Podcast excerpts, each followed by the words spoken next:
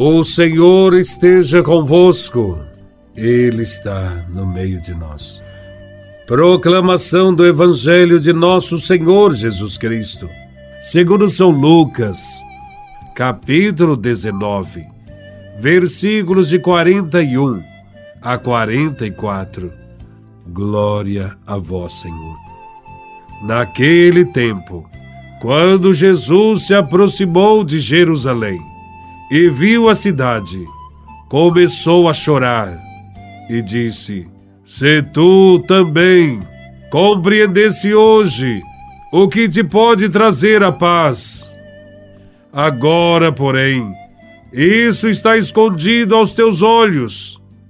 Dias virão em que os inimigos farão trincheiras contra ti e te cercarão de todos os lados eles esmagarão a ti e a teus filhos, e não deixarão em ti pedra sobre pedra, porque tu não reconheceste o tempo em que fostes visitada.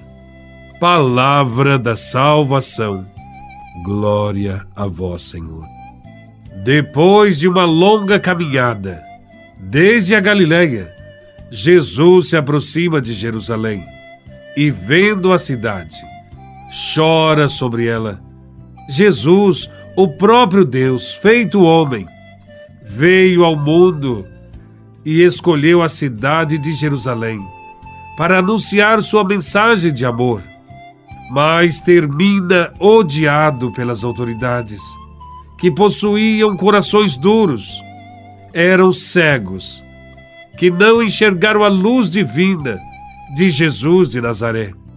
A cidade de Jerusalém abriu suas portas para Jesus, mas não abriu o seu coração, não aceitou suas palavras e rejeitou a sua doutrina, pois os seus olhos estão voltados para outra direção, a direção que a levará até a destruição e a morte. Por isso, Jesus chorou sobre a cidade de Jerusalém. Esta cidade é a capital da fé de Israel. Nela estavam centralizados todos os poderes religiosos, políticos e militares. Ela tinha se tornado o centro da exploração e opressão do povo. No templo, desde sua construção por Salomão, tinha uma sala para guardar o tesouro. A cidade de Jerusalém tem uma história de violência e acúmulo de riquezas.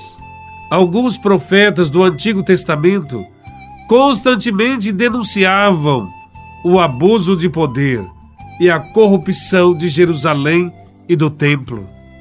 Como os profetas, Jesus está desapontado com a cidade, decepcionado diante daqueles que não entenderam sua missão de paz. Ele está triste porque os habitantes de Jerusalém não o aceitaram, não o escutaram e por isso não se converteram.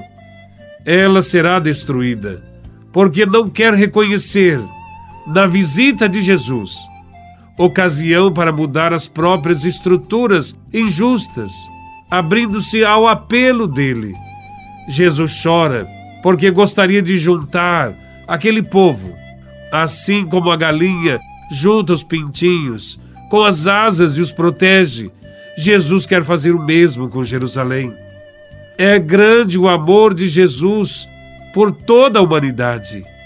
Foram duas ocasiões muito solenes aquelas em que os textos sagrados nos dizem que Jesus chorou chorou diante do sepulcro onde jazia o seu amigo Lázaro e chorou quando sentiu, no mais íntimo do seu coração, a falta de fé da cidade de Jerusalém.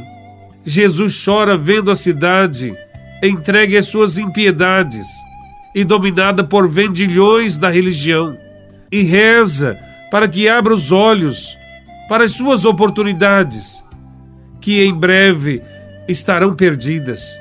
Jesus é Deus que chora pela situação triste e ímpia deste mundo perdido. A cidade de Jerusalém é você, sou eu quando não nos queremos converter e rejeitamos os seus ensinamentos que salvam. Hoje, entre nós, existem muitos de corações duros que não aceitam a pessoa de Jesus de Nazaré. Muitos que, semelhante aos judeus, não abriram mão de suas tradições religiosas. Também não abrem mão do seu orgulho, derivado do poder. Muitos que preferem solucionar os seus problemas pelo poder do dinheiro ou pelo poder da influência política, acham que podem dispensar a proteção de Deus.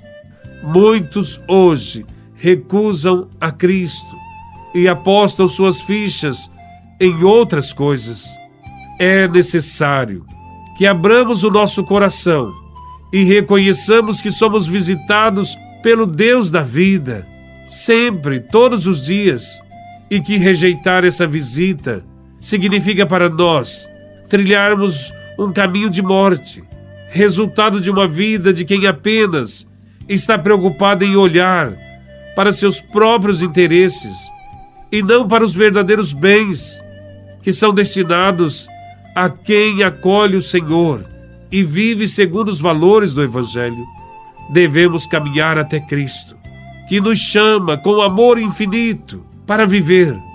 Do contrário, viveremos como um infeliz que não sabe reconhecer a bondade de Deus, que está ao seu lado no dia a dia da vida. Que estejamos sempre atentos e conscientes para acolher o Evangelho de Cristo que nos ensina a amar a Deus e aos irmãos, principalmente os mais pobres deste mundo. Louvado seja nosso Senhor Jesus Cristo, para sempre seja louvado.